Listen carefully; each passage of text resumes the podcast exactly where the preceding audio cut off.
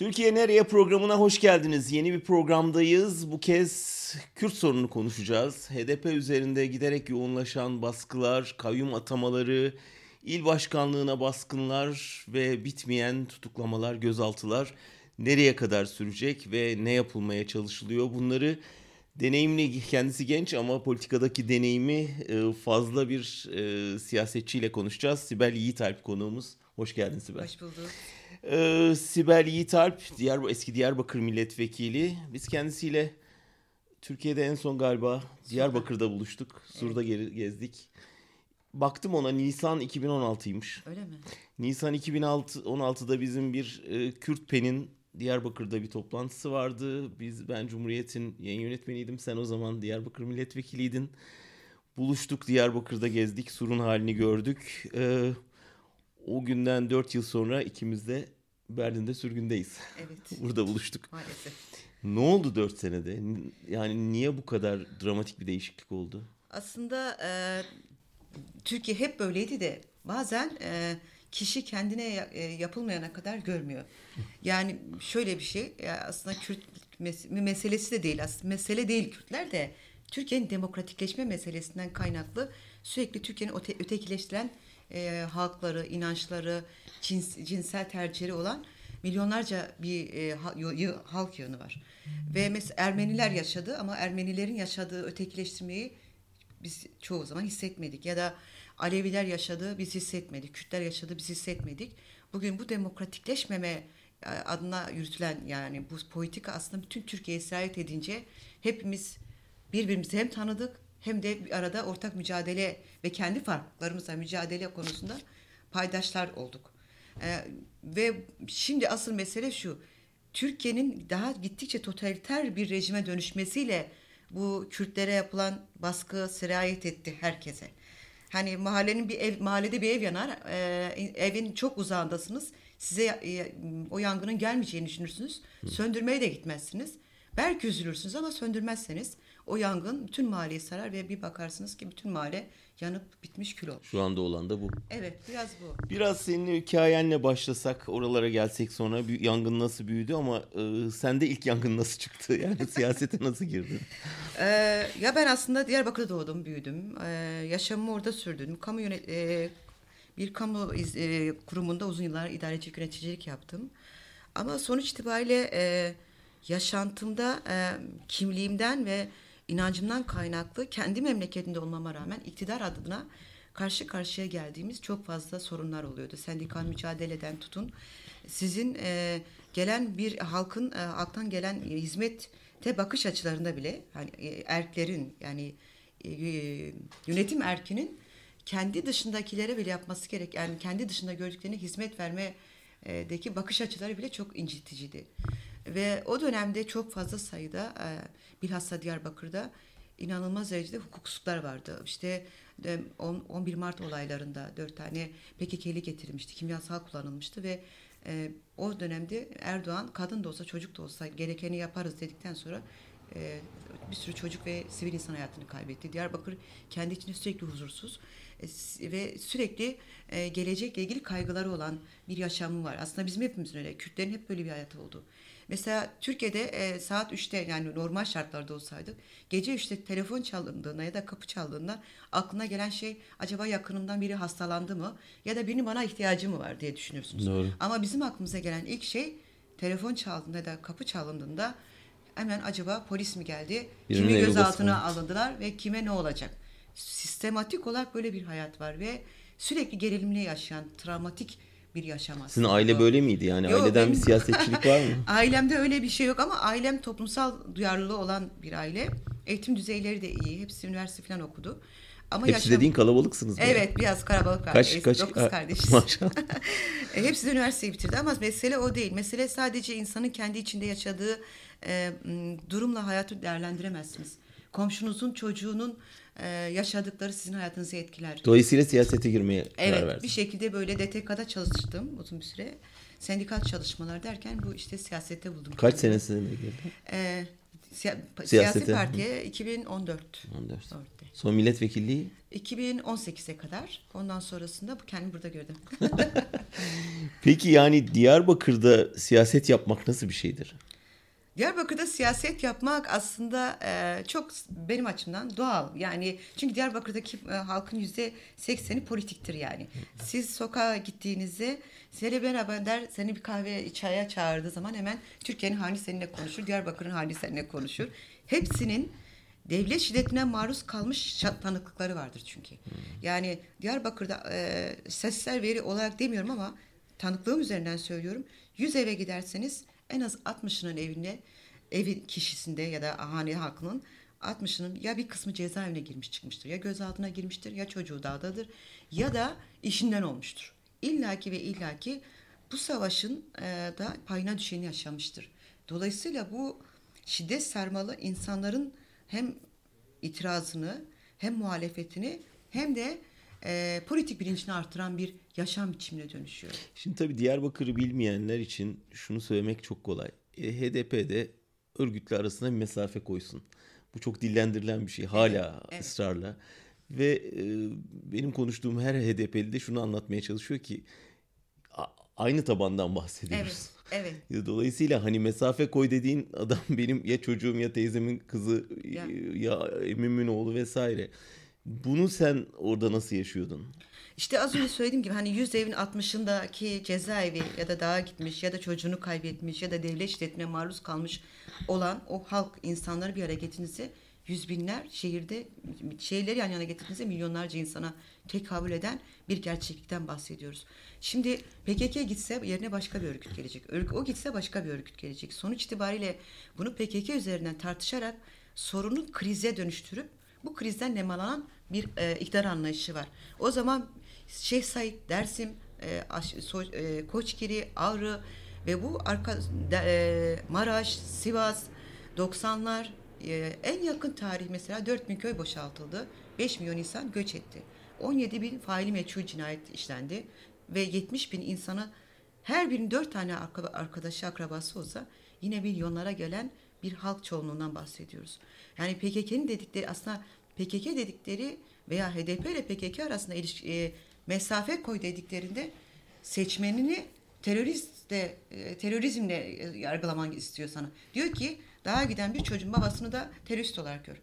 Bir de Cezaevinde zaten da gör. barış eğer isteniyorsa burada o mesafenin olmaması bir avantaj. Öyle değil mi? Yani çünkü mesafe Kuşkusuz. olsa zaten örgüte nasıl söz geçireceksin ya da yani bir barış sürecini nasıl yö- yöneteceksin?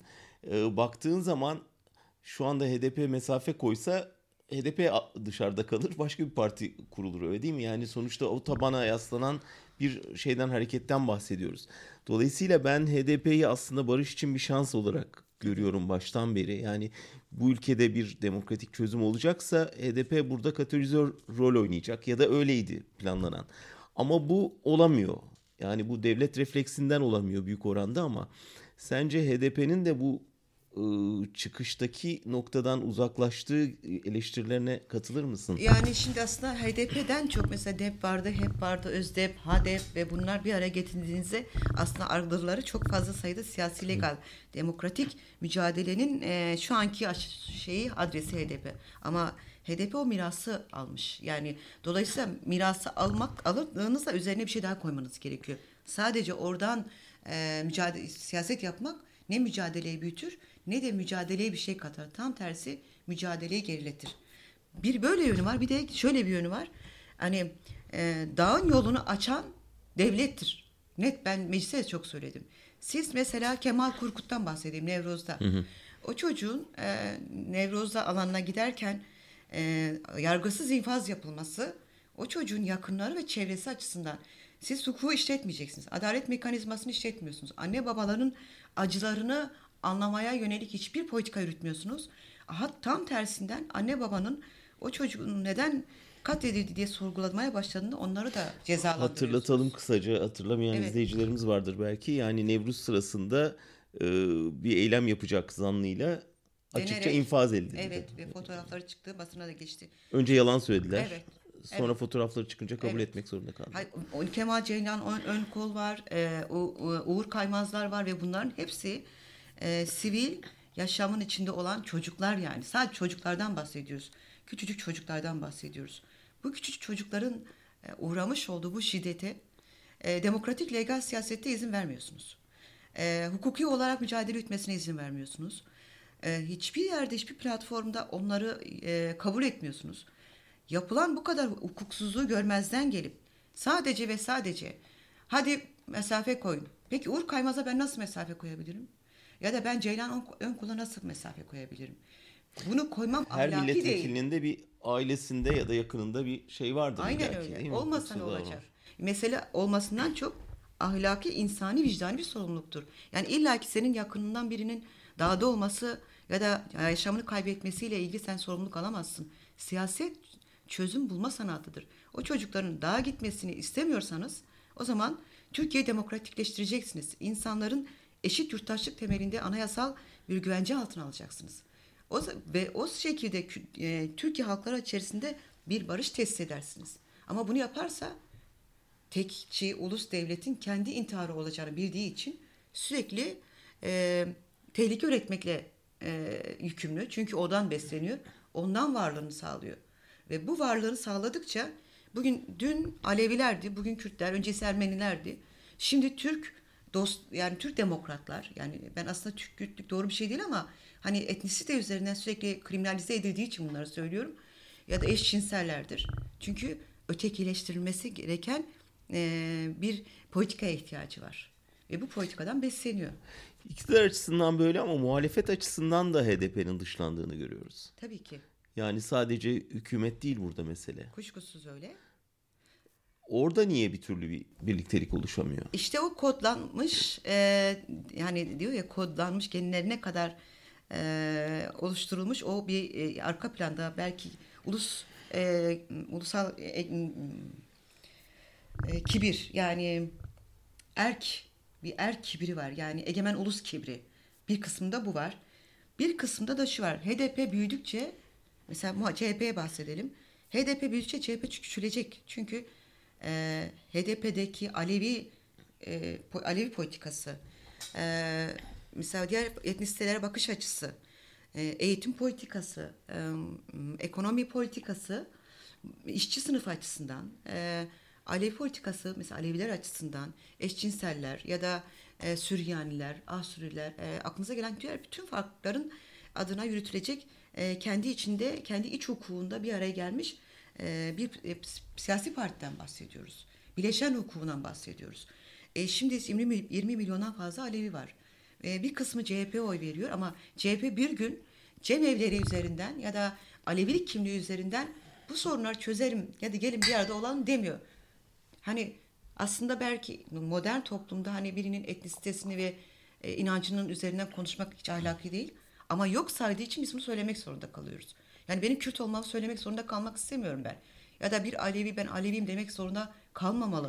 O zaman şu çıkıyor yani CHP, HDP birlikteliği ikisinden birine zarar verecek gibi. Yani birlikte olmaları bir sinerji yaratmayacak. Birbirinin tabanından oy çalacaklar. Yönetim anlayışı olarak öyledir. Ama e, taban muhalefeti açısından e, ve halkın gerçekten demokratikleşme açısından geleceğini en kıymetli çözüm reçetesi bir araya gelmektir. Bu ama iktidar aklının yani erk güçlerinin e, sistematik olarak HDP'ye yapılan haksızlıkları ve zulmü görmeden sadece ve sadece çok böyle karnından konuşarak daha açık söyleyeyim e, kendi kimi şeyleri reddeden ama kendini garanti altına alan söylemleri oluyor. Mesela çok basit bugün camide Çağbela e, şarkısı e, marşı okundu diye CHP'nin kimi e, üyeleri inanılmaz tepki gösterdi ama 24 saat önce olmadan daha dün Ankara il, il binamıza basıyor il yöneticilerimiz. Önceki milletvekilimiz e, Nihat Akdoğan da dahil MYK üyemiz o, ve bunların hepsini şiddet kullanarak zulmederek gözaltına alınan bir pratiği görmeyin. Sadece cami üzerinden Çağbela'ya tepki göstermek bir politika değildir. Bu muhalefet yapmak da değildir. Bu kendi statüsünü, kendi pozisyonunu konsolide etmenin aslında bir takım araçlarıdır. Gerçekten vicdani ve ahlaki ve muhalefet etmek e, gibi bir dertleri olsa Bugün HDP'nin 45 tane belediyesine kayyum atandı. 8 tane e, milletvekili cezaevinde. E, 5000'e yakından fazla. E, Şu an için ödüyorum ama belki 2 saat sonra sayı değişir. Çünkü sistematik olarak bir baskı var. Bunların hepsi legal demokratik siyaset yapan insanlardan oluşuyor. Siz onlara görmezden gelip Çabela üzerinden ya da e, işte ben e, şu tarihte yapılan bir yolsuzluk üzerinden sistematik olarak konuşma mekanizmasını oluşturursanız Burada haklısın ama şu da yok mu? Yani CHP'nin de mesela geçen hafta Adana İl Başkanı gözaltına alındı. Tamamen hukuksuz bir şekilde. Orada da hani HDP'den büyük bir şey destek şeyi görmedik, tavrı görmedik. Yani burada herkesin sadece kendi mazlumiyeti üzerinden politika yaptığı bir ortamdan söz etmiyor muyuz? Yok. Yani o saate alındığı zaman emin olun ki bizim başka ilçelerimize baskı yapıldığı için fark edilmemiştir. Yani bizim sistematik olarak gözaltılar, tutuklamalarla ve mes- e, sü- süreç yürüdüğü için hani bu şekilde oldu. Mesela ben milletvekili süreci içerisinde benim yaşantımın e, çok ilginçtir. Kendim farklı sonradan söyleyeyim. Adliyeler, adliye, mezarlık, morglarda geçti. Sonrasında parlamento.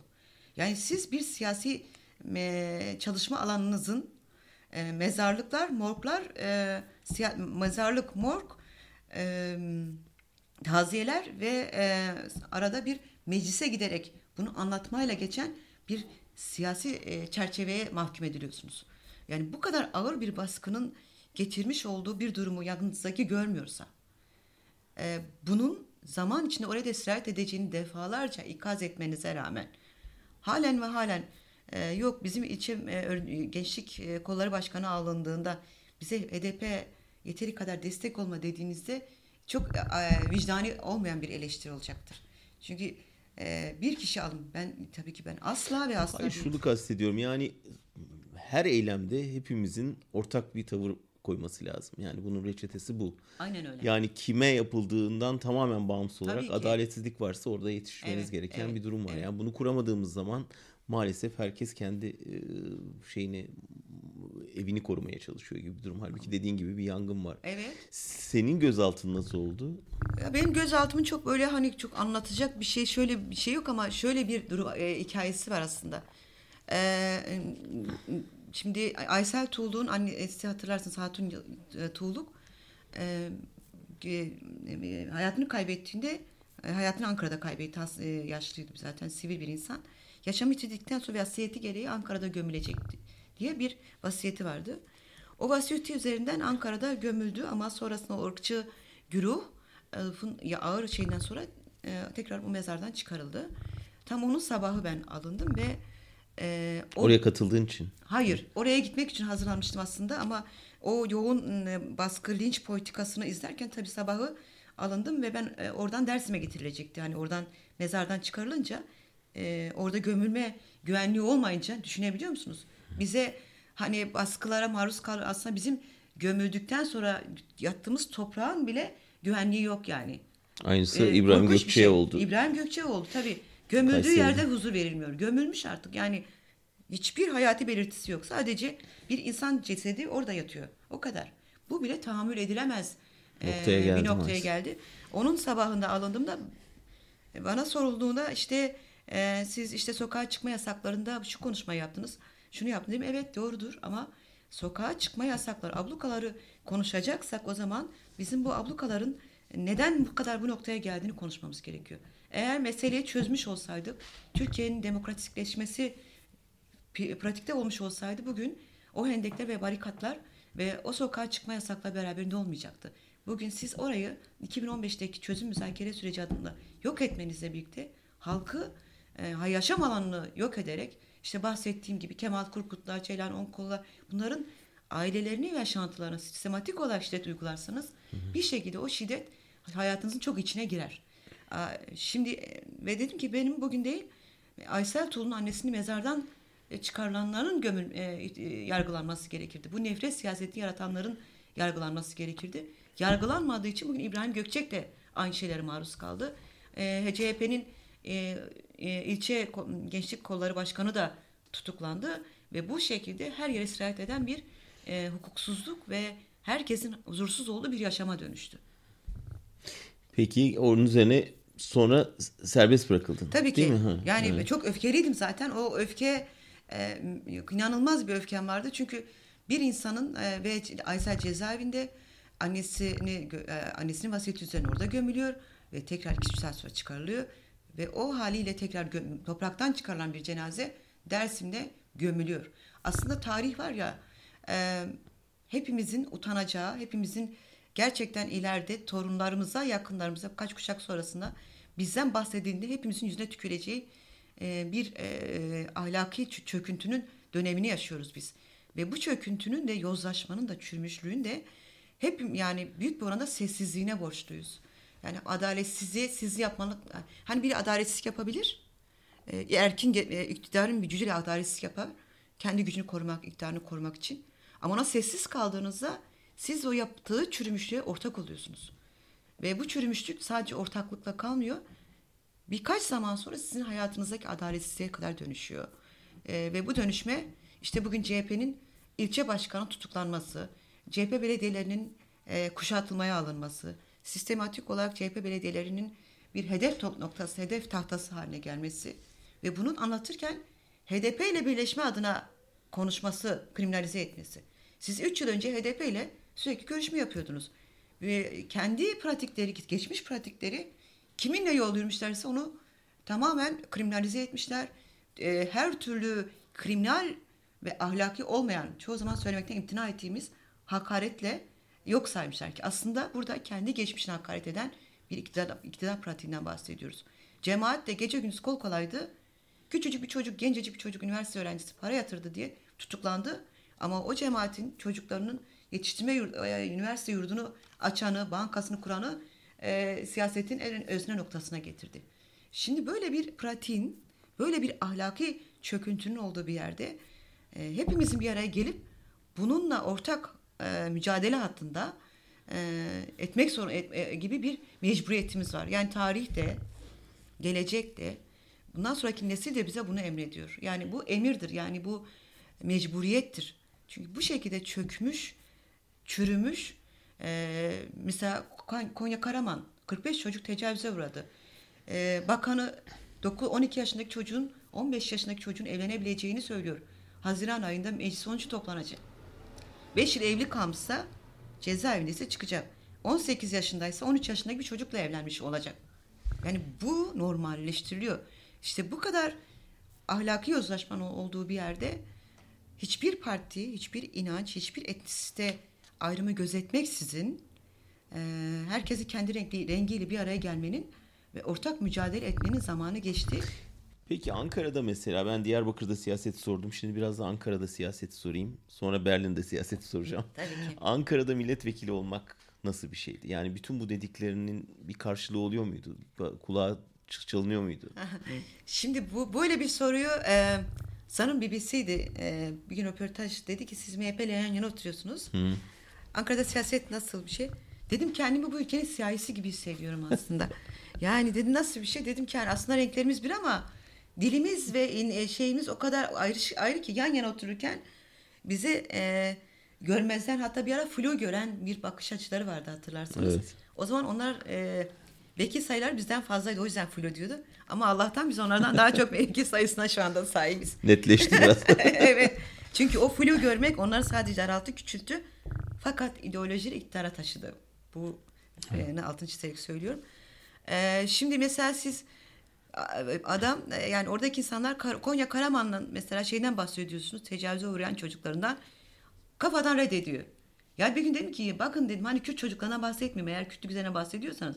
Bunlar Karaman'ın çocukları sizin çocuklarınız bizim çocuklarımız bakın tecavüze uğramıştan bahsediyorum. Bu bile problem yani. Mesela Suriye'ye operasyon tezkere evet deniyor. Ben CHP'ye de söyledim mecliste de ısrarla. IŞİD'in oraya olmasına şimdiye kadar ses çıkarmadınız. Oranın e, sınır ötesi operasyonu evet deme adına bugün AKP ile birleşiyorsunuz. Peki oraya gidenler kim? ÖSO dedikleri işit aklıyla hareket eden, işit pratiğine sahip olan ve orada Alevi kadınları kafeslerde pazara, köle pazarında satan anlayışa mahkum ediyorsunuz yani. Ve siz bunu kendiniz, kendi mahallenizi onlara teslim eder misiniz? Bu soruyu çok net sordum. Çocuklarınızın onların yanında büyümesini ister misiniz? Yapmak istemediğiniz bir şeyi Sizin- Konuşuyorlar mı peki bu soruları sorunca? Arka planda çoğu zaman şunu Ya söylüyorlar. biz genel kurul salonu görüyoruz da arkada kuliste hani daha ilginç temaslar oluyor mu? Yani mesela onlar bizi şöyle görüyor, cesur buluyor. Ama aynı zamanda e, haklı bulduk, buluyorlar. Fakat oraya geldiklerinde parti hukukumuzun veya tabii bunu ben herkes için söylemeyeyim. Yani bütün CHP milletvekillerini kastetmeyelim. Çünkü etik diye çok sağlam, yürekli, gerçekten vicdanlı olan çok arkadaşımız var. Onlara ayrı tutarak söylüyorum. Ama e, sonuç itibariyle şu e, mevcut statükosunu korumak gibi bir sorumluluğu da var. Yani dokunulmazlıklarımızı kaldırdıklarında etmez e, bunu yaparken istemiyorduk ama yaptık. Sonradan vicdan yaptık fazla. Ama bunu yaptıktan sonra tekrar yeni kapı ruhuna e, bir araya getirdi. Sonra işte bize e, kayyum atağından sağlam bir çıkış yapmadı. Yani hiçbir zaman gerçekten öz eleştirisel baksaydı e, mevcut iktidar, CHP iktidarından bahsediyorum ısrarla söylüyorum. Çünkü CHP'nin seçmen ve muhalefet gücü çok sağlam, çok dik duran ve çok vicdanlı olanlar var. Yani onları ayrı tutarak söylüyorum. E, mevcut AKP bu kadar beslenmez, güçlenmez ve onlara da bu zulmü yapmazdı yani. Ama bunu görmeyip ısrarla ve ısrarla HDP ile görünmeyelim. Ama şöyle olmasın. HDP ile görünmeseniz ne olacak? HDP'ye görünmeseniz e, bugün İstanbul'u, Ankara'yı, İzmir belediyelerini kimle, kiminle alacaksınız yani? E, bu tabulaşmadan, bu dogmatik bakıştan çıkmak gerekiyor. HDP bu Türkiye'nin gerçeğidir yani. Kürtler bu, halk, bu Türkiye'nin gerçeğidir. Siz yok saymayla, politikanın dışına itmeyle e, sadece siz kayb- kaybedersiniz. Mehmet Ağar hatırlarsanız e, ben e, artık e, Diyarbak Barış'ın yolu Diyarbakır'dan geçer demişti. İktidar oldu. Turgut Özer dedi iktidar Mesut- oldu. Mesut Mesut, Yılmaz. Dedi pardon. İktidar oldu. Ne zaman Tansu Çiller'le bir araya gelip Kürtlere savaş açtı kaybetti. Demirler yaptı kaybetti. İktidara gelirken Kürtlerle anlaşarak geliyorlar. Yani Kürtleri tanıyarak geliyorlar daha doğrusu anlaşmıyorlar da. Sonra Kürtleri yok saymaya başladıkları zaman iktidarını kaybediyor. AKP de böyle yaptı. Dersimin için özür diliyorum dedi. Hatırlarsanız. Ee, gidip Diyarbakır'da mitinglere götürdü, getirdi. Sonra masa kurdu yani. Masaya kurdu. O zaman kaybet e, kazanması gerekiyordu. Tanıdı. Kürtleri sadece tanıdı ama. Kürtleri tanıma derken politik olarak tanıdı. Hukuki olarak tanımadı. Siyasi olarak tanımadı. Sonra ne zaman yok saymaya başladı. Gitti yine kaybetmeye başladı ve sonuç itibariyle MHP mahkum oldu. Şimdi İyi Parti üzerinden bir müzakereyle belki onun yerine Ama başka bir tarih okuması var. da mümkün değil mi aynı döneme bakınca? Yani savaş ilan ettikçe oyunun arttığını görüyoruz. Yani şiddet politikalarının daha çok iktidara oy kazandırdığını görüyoruz. Ben öyle onu düşünmüyorum. Çünkü Ama hem kamuoyu yoklamaları da seçim sonuçları da onu gösteriyor. Yani e, niye kaybetti barış sürecinden sonra işte kendi analizi ben savaşı ara verdim o yüzden kaybettim. Ondan sonra da tırmandırdı ve oyunu artırdı. Yani bir açıdan baktığın zaman sanki e, tarih bize tam tersini söylüyor gibi iktidar politikaları açısından. Ben e, tamamen ter- e, farklı bakıyorum çünkü mesela HDP'nin görünürlüğü 2013-2015 sürecine denk gelir dikkat ederseniz. Neden? O zaman medya o kadar baskı altında değildi. Her, e, e, insanlar böyle ana kanal, ana akım medyada yüzü bize dönüktü. Arkadaşlarımız canlı yayınlara çıkardı ve HDP'yi e, tanımın tanımasında ve HDP'nin kendi tanıtmasında ciddi araçlarımız vardı.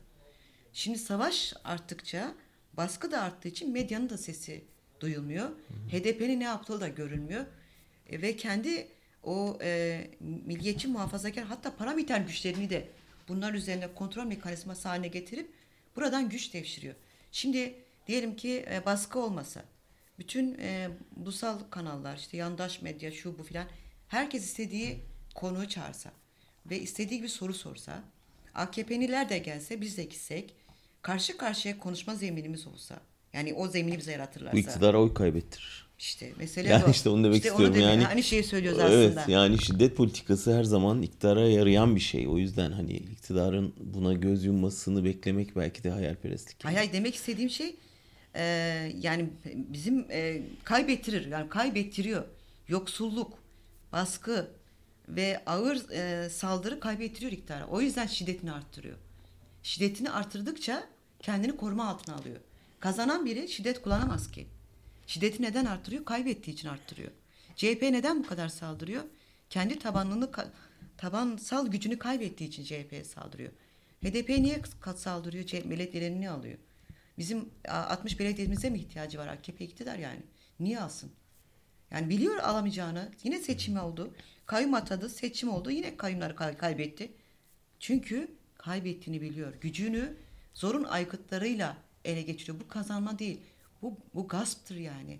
Kazanma olarak hani şimdi gayrimeşru şeylerle aldığınız her sonuç kazanç değil, baskın sonucu, baskı sonucu almış olduğunuz e, sonuçlar. Peki Almanya nasıl oldu? Yani daha doğrusu milletvekilliği nasıl bitti ve Ya Almanya'ya gelme fikri nereden yani tabii doğdu? ki işte mesela benim e, aslında konuşmalarım hepsi propaganda. Yani burada konuştuklarımın e, çok daha fazlasını ben mecliste konuşmuşum. E, ve konuşmalarım da e, gerçekli. Dokunulmazlığım vardı kürsüde. Ama hayır fark etmiyor. Dokunulmazlık bizim için dokunulmazlık yok. Bizim için dokunulmaz dokunulabilirlik var. Onlar için dokunulmazlık var. Ee, hepsi dava konusu oldu. Hepsi e, ve mesela öyle bir komik bir şey ki e, fezlekelerin bir kısmı eski tarihi. Mesela vekil olmadım tarihe dair e, bir mesela 2015'te biz vekil olduk. 2012 tarihli bir fezleke hazırlanmış mesela. Ee, ve bunu yaparken mesela benim söylediğim şeyi aslında iki yıl önce onlar söylemiş. E, iktidar söylemiş ama ben söylediğim için iki yıl sonra benim aklımda dava. Ben derken aslında bizim hepimiz için. Yani bize açılmış bir şey. Bir de öyle bir şey yapıyorlar ki mesela örgüt üyeliği yapıyorlar. İki gün sonra propaganda yapıyorlar. Üç gün sonra bir daha örgüt üyeliği yapıyorlar. Ben bazen diyorum bu nasıl bir örgüt? İki saatte bir gidip örgüt değiştirip örgüte mi üye oluyoruz? Ne oluyor yani? Şimdi bir örgüt üyesiysem zaten propaganda yapmışımdır. Propaganda yapmışsam zaten örgüt üyesiyimdir. Dolayısıyla dava açıldı. Evet mi? bu böyle kendi içinde paradoksal aslında mantık ve hukuki zemini olmayan e, zorlama e, fezlekelerle e, çok fazla sayıda e, soruşturmalarım var. Fakat şunu biliyorum yani biz burada da çalışma yürütüyoruz. Yani e, bir araya gelme, ortak bir dili kullanabilme, birbirinin hassasiyetlerine saygı Yani şunu düşünerek mi geldin? Siyaset bitti artık. Orada Yok. yapacak bir şey kalmadı. Siyaset biz, bizim Kürtler için Hayır mecliste pardon öyle düzeltmem lazım. Yani mecliste legal siyasetin sonuna geldik. Artık orada yapacak bir şey yok duygusu. Yani mec siyaset meclis sadece bir araç. Siyasetin bir aracıdır yani. Siyaset mecliste yapılmıyor. Ee, şu anda mecliste siyaset yapma zeminde neredeyse hiç kalmadı. Aç kapa yol- yoluyla 3-5 konuşturmayla ardından sayısal çoğunluğu. el Öyle de bir argüman var. Değer mi yani orada bir e, meşru bir meclis varmış gibi yapmaya? O yani tamam bir fırsat belki kürsüden üç laf söyleniyor ama bir yandan da hala ülkede demokratik bir parlamenter rejim varmış gibi olmasına yol açıyor partilerin oradaki varlığı diye Ama bir görüş de kazanılmış var. bir mevzi. Mesela oraya gitmek için çok ciddi mücadele edildi. Çok ağır bedeller ödendi. Bu, o mevzi bizim bir aracımızdır. Yani bizim için her şey bir şey değildir. Bizim HDP'nin ya da Kürt siyasi hareketinin mücadele yöntemi halkın içinde olarak halkla birlikte yapmaktır. Dolayısıyla benim burada olmam da benim açımdan aynıdır. Yani burada 200 bine yakın Kürt var. E, 200 bine yakın demokrat dostlarımız var ve bunlar hepsi bir araya geldiğinde inanılmaz bir rakam yapıyor. Ve herkes bir şekilde bu şiddetten nasibini alarak gelmiş. Öyle bir noktaya gelmiş ki hayatını arkasına bırakıp gelmiş. Dolayısıyla şimdi aslında hani Kürtler, Türkler meselesi değil ve ısrarla ben hep bütün programlarda söylüyorum. Sorunumuz Kürt sorunu değil. Sorunumuz Türkçülük yani Türk ırkçılık sorunu ve bununla birlikte onu yaratmış olduğu demokratikleşmeme sorunudur. Yani buradan e, asıl anlatmamız gereken Türkçülük bu kadar kıymetli midir? Yani insanların gidip evini yıktıktan sonra bayrak asmak mıdır? Yani gidip çocuğun e, çocuğu mesela bir Suriyeli çocuğunu öldürdükten sonra bir bayrak asmak mıdır? Türk olmak bu değildir yani. Ya da Kürt olmak bu da değildir. Yani benim demek istediğim bir şeyi zorlayarak bir şey yapamazsınız. Burada şimdi sürgünde biz seninle birbirimizi bulduk. Yani e, ve şunu anladık ki yani aynı dayağı yiyoruz. Evet, Yani evet. Belki hani biraz geç fark edilmiş bir şey e, Ermeniyi ama dövdürmeyecektik. değil mi doğru? evet. Evet ondan önceleri de var tabii yani Evet, doğru. ne kadar geri gitsen o kadar geri giden bir zulüm düzeni bu. Ama şu hissi oldu mu buraya geldikten sonra ya işte bunu keşke Türkiye'de yapabilseydik ama hani burada bir şey inşa ediliyor duygusu var mı yoksa hani böyle bir dağılmışlık hissi mi var? Ya tabii ki ülken gibi değil. Yani çok e, sürekli bir tarafınız boş. E, hep buruksunuz. E, çünkü burada yaşanmış bir hikayeniz yok. Biriktirdiğiniz bir hikaye de yok. E, biriktirmediğiniz bir hikayeden, e, biriktirmediğiniz bir yaşantıdan bir e, başarı hikayesi çıkarmak öyle kolay değil. Yani ya da yeni bir tarih çıkarmak kolay değil. Ama gittiğiniz her yerde kendi kişisel tarihinizi de, de götürüyorsunuz. Ve o tarihiniz yaşadıklarınız hiçbir zaman sizi boş bırakmıyor. Yani arkanızdan geliyor yani. Yaşa mesela benim o sokağa çıkma yasaklarında yaşadığım o ağır insan hakları ihlalleri, e, binden fazla insan yaşamını yitirmiş insanı görmek, o anne babaların çocuğunun e, hayatını kaybederken orada yaşamını yitirmişini izlemesini, e, mezarsız çocuklara ve anlatılamayacak o kadar ağır e, hikayeler var ki.